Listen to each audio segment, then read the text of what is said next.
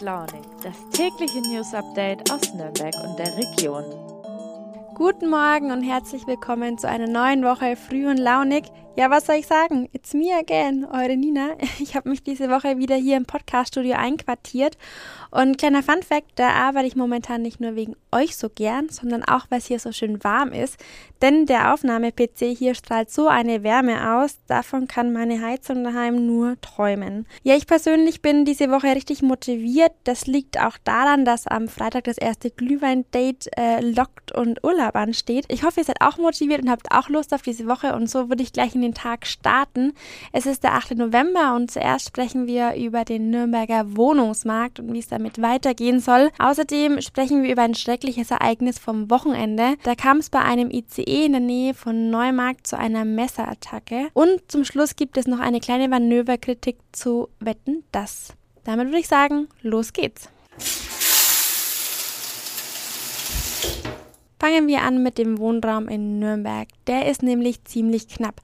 Ich persönlich hatte ehrlicherweise noch nie so große Probleme, aber ich habe auch immer nur einzelne Zimmer gesucht. Bei einer ganzen Wohnung weiß ich aber, es wird ein bisschen schwieriger. Das haben mir auch schon ein paar Bekannte erzählt, die teils seit Jahren auf Suche sind.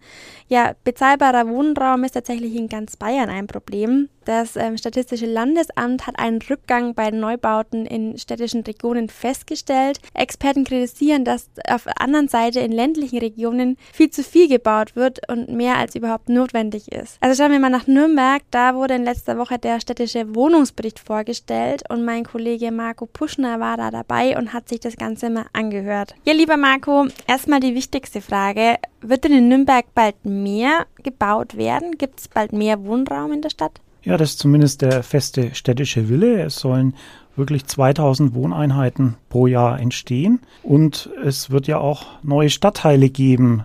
Lichtenreuth zum Beispiel, Tiefes Feld. Dann soll in Wetzendorf gebaut werden. Es soll mehr Wohnraum geben. Das ist das feste Ziel. Okay, wie ist es denn momentan? Also gibt es jetzt genug Wohnraum? Gibt es jetzt zu wenig Wohnraum? Wie ist der aktuelle Stand?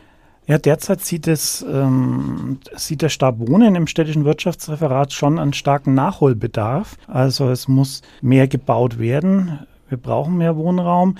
Hinzu kommt, dass wir zwischen 2008 und 2019 stetig wachsende Bevölkerungszahlen haben, was natürlich dann auch dazu führt, dass man mehr Wohnraum braucht. Hinzu kommen auch diverse demografische Faktoren wie zum Beispiel die zunehmenden Single-Haushalte. Ne? Das führt auch dazu, dass man mehr Wohnraum braucht. Und die Stadt geht wohl davon aus, dass nach dem kleinen Knick im Corona-Jahr 2020 auch künftig wieder die Bevölkerung steigt in der Stadt. Also ist es doch so, dass ähm, es wieder mehr Leute in der Stadt geben wird und man mehr Wohnraum in der Stadt braucht? Oder ist denn tendenziell auch ein Trend erkennbar, dass die Leute überhaupt nicht mehr in der Stadt wohnen wollen? Nein, den Trend würde ich jetzt so nicht feststellen wollen. Ähm, der widerspräche auch der Situation in der Stadt, was eben die Jahre 2008 bis 2019 angeht, wo es eben ständig steigende äh, Bevölkerungszahlen gab, vor allem auch durch Zuzüge, auch ähm, weniger jetzt durch den natürlichen Bevölkerungssaldo. Also es gab in der Regel mehr Todesfälle als Geburten, aber es gab viele Zuzüge. Und das zeugt ja davon, dass Nürnberg attraktiv ist für die Leute und die hier wohnen wollen. Okay, ähm, jetzt hast du ja auch in dem Text über Sozialwohnungen geschrieben. Mhm. Was hat es denn damit auf sich? Das ist ein bisschen das Spiel wie mit Hase und Igel. Also man will auch den geförderten Wohnungsbau, den die Politik ja lange vernachlässigt hat, ähm, wieder stärken. Das Wirtschaftsreferat meldet auch eine Rekordsumme für 2020 an Fördermitteln, 84 Millionen Euro aus staatlichen und städtischen Fördermitteln. Also da schaut es eigentlich ähm, jetzt wieder besser aus, nachdem das jahrelang eben zu Unrecht vernachlässigt wurde. Auf der anderen Seite fallen aber viele bestehende geförderte Wohnungen aus der Sozialbindung heraus und werden wieder dem freien Markt übergeben. Das hat zur Folge, dass man hier sich im besagten Hase- und Igel-Spiel befindet. Man schafft zwar neuen geförderten Wohnraum, aber durch das, was wegfällt, ähm, hat man trotzdem unterm Strich ein Minus und das bereitet Sorge. Vielen Dank, Marco. Ja, mit dem Thema Sozialwohnungen hat sich letzte Woche schon meine Kollegin Verena Litz beschäftigt. Sie hat mit dem Chef des Verbandes Bayerischer Wohnungsunternehmer gesprochen. Ja, und der sagt, wenn wir mehr geförderte Wohnungen wollen, dann brauchen wir mehr Geld vom Staat, also Fördermittel. Derzeit wird in Berlin ja noch verhandelt. Im Sondierungspapier steht schon was dazu, allerdings nur Anführungszeichen, die finanzielle Unterstützung des Bundes für den sozialen Wohnungsbau werden wir fortführen. Naja, mal schauen, wie es da weitergeht. An der Stelle habe ich einen kleinen Ausblick für euch, denn am Freitag sprechen wir schon wieder über das Thema Wohnen. Dieses Mal geht es allerdings um das Nürnberger Projekt Housing First. Da sollen Obdachlose von der Straße gebracht werden. Ähm, also bleibt dran, am Freitag gibt es dazu mehr. Wie die meisten schon mitbekommen haben, am Samstag gab es in einem ICE zwischen Regensburg und Nürnberg eine Messerattacke.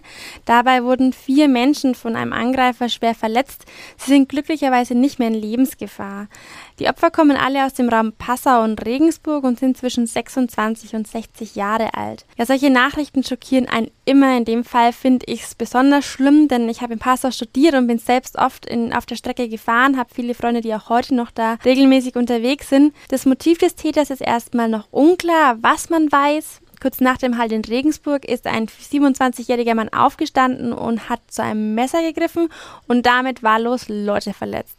Er erwischte vier Personen, die anderen Passagiere konnten sich in die angrenzenden Waggons retten. Im kleinen Ort Säubertsdorf kam der Zug dann zum Stehen und die Polizei stellte den Mann. Gestern gab es eine Pressekonferenz von der Polizei und da teilte sie mit, es gibt Hinweise darauf, dass der Mann eine psychische Erkrankung hat. Ein Sachverständiger will eine paranoide Schizophrenie erkannt haben. Ja, bewahrheitet sich das, äh, heißt es, dass der Täter zum Tatzeitpunkt wohl nicht schuldfähig war. Mittäter schließt die Polizei derzeit aus. Es gibt auch bisher keine Hinweise auf einen terroristischen bzw. islamistischen Hintergrund der Tat. Es wird weiter ermittelt. Mehr Infos hat mein Kollege Wolfgang Fellner. Er begleitet den Fall seit Samstag und er hat seitdem viele Texte geschrieben. Er hat auch mit Passagieren aus dem ICE gesprochen. Ich verlinke die Texte in den Show Notes, also wer Lust hat, kann sich da noch weiter informieren. Meine Kollegin Katja hat es ja am Freitag schon angekündigt. Am Samstag herrschte in Nürnberg Ausnahmestimmung, denn Wetten, das war in der Stadt. Ja, eigentlich gibt es die Sendung ja seit Jahren nicht mehr. Die Ausgabe am Samstag war eine Jubiläumsausgabe, die hätte eigentlich auch schon vor ein paar Jahren erscheinen sollen, aber wegen Corona wurde sie jetzt erst heuer nachgeholt. Ja, mit dabei natürlich Showmaster Thomas Gottschalk, seine Co-Moderatorin Michelle Hunziger, es gab eine Backerwette, es waren A-Promis wie ABBA und Helene Fischer da und ja, es war auch Elsa, die Eiskönigin da. Fast 14 Millionen Zuschauer hatte die Show, darunter war zeitweise auch ich. Ähm, am Anfang habe ich nur so ein bisschen nebenbei reingehört, denn ich hatte nämlich gerade meine eigene Kochwette am Laufen, nämlich wie viele äh, Kürbisgerichte ich gleichzeitig machen kann. Äh, es waren drei und äh, eine hat auch sehr gut geschmeckt. Ja, danach habe ich mich tatsächlich auch mal hingehockt und die Show konzentriert geguckt und ich muss sagen, ich war total schockiert. Kennen wir denn das noch mit Thomas Gottschalk, so Jungmädchen auch nicht, aber ich hatte ihn als Moderator ganz anders in Erinnerung, nämlich in keinster Weise so macho-mäßig, wie er sich am Samstag gezeigt hat. Wie er die Frauen da behandelt hat, das hat äh, mich wirklich total schockiert. Also er hat, nicht, hat sie nicht ausreden lassen, teilweise wusste ihren Namen nicht. Also das fand ich schon irgendwie sehr unprofessionell. Ähm, ich weiß nicht, ob mir das früher vielleicht nicht aufgefallen bin und ich jetzt einfach dafür sensibilisiert bin, aber auch mein Freund musste mit dem Kopf schütteln und meinte die ganze Zeit, oh Gott, was ist da eigentlich los? Besser gefallen hat es mir dann wieder, wie Frank Elstner mit auf die Bühne gekommen ist. Er ist ja der Vorgänger von Thomas Gottschalk und hat Wetten das erfunden. Und ja, mit ihm war es irgendwie wieder viel sympathischer. Aber am Ende bleibt für mich die Erkenntnis, die Show und der Moderator Thomas Gottschalk sind für mich einfach aus der Zeit gefallen. Und ähm, ja, es braucht keine Wiederholung davon. Aber es ist natürlich nur meine persönliche Meinung. Trotzdem hat mich interessiert, wie es andere Leute so empfunden haben und habe in der Redaktion gestern rumgefragt, vor allem die jüngeren Kolleginnen. Und als erste hat sich Sarah Dendorf aus unserer Online-Redaktion gemeldet. Wetten fand ich alle unterhaltsam. Bei der Moderation hat mich ein bisschen gestört, dass Michelle ganz oft betont hat, dass es jetzt so spektakulär ist oder dass ähm, Gottschalk ganz oft diese Karte gespielt hat, früher zu meiner Zeit.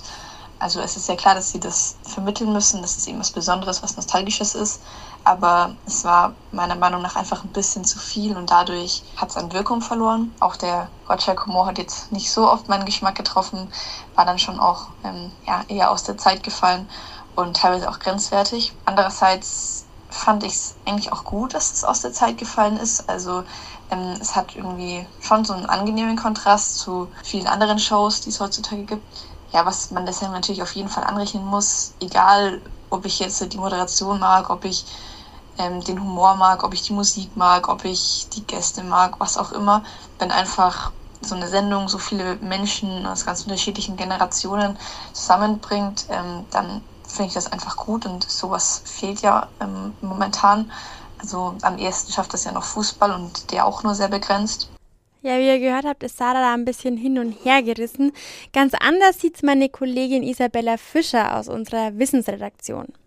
Ich habe mich gestern um 20.15 Uhr bei Wetten das wieder gefühlt, als wäre ich irgendwie zwölf Jahre alt, obwohl eigentlich meine Mama das größere Fangirl war, als die beiden Männer von ABBA auf die Bühne kamen. Das war nämlich in ihrer Kindheit so die Band der Stunde und es war tatsächlich 1975 auch ihr allererstes Konzert. Ja, bei mir war es damals in Nürnberg bei Wetten das Robbie Williams, der mich zum, ja, quasi Ausflippen gebracht hat.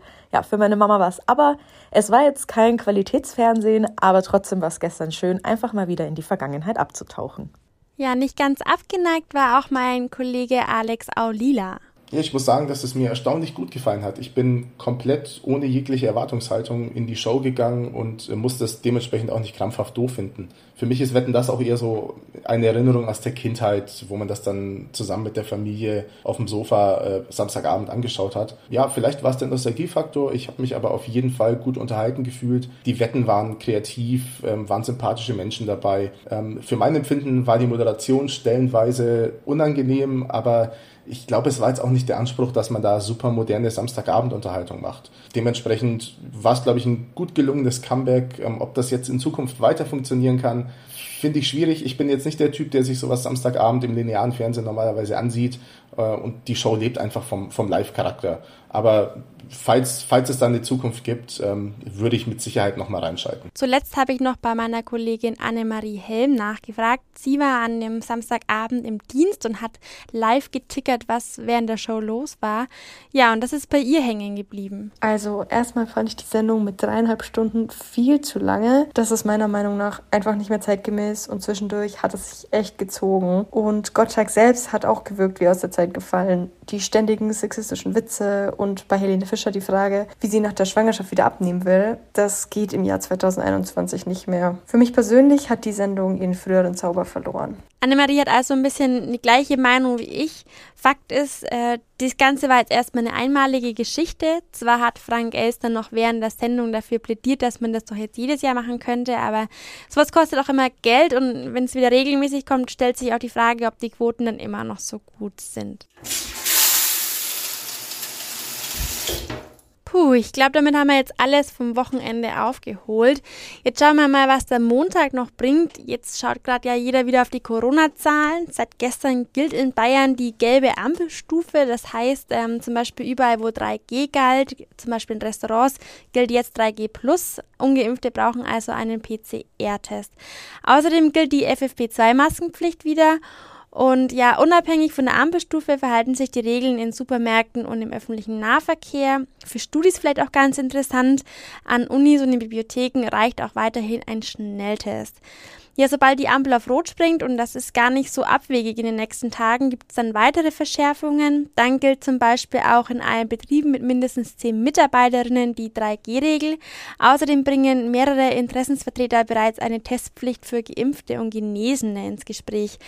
Ich halte euch auf jeden Fall auf dem Laufenden. Bleibt trotzdem vorsichtig, bleibt gesund und hört uns morgen früh wieder. Bis dahin wünsche ich euch einen guten Start in die Woche. Bis morgen, eure Nina.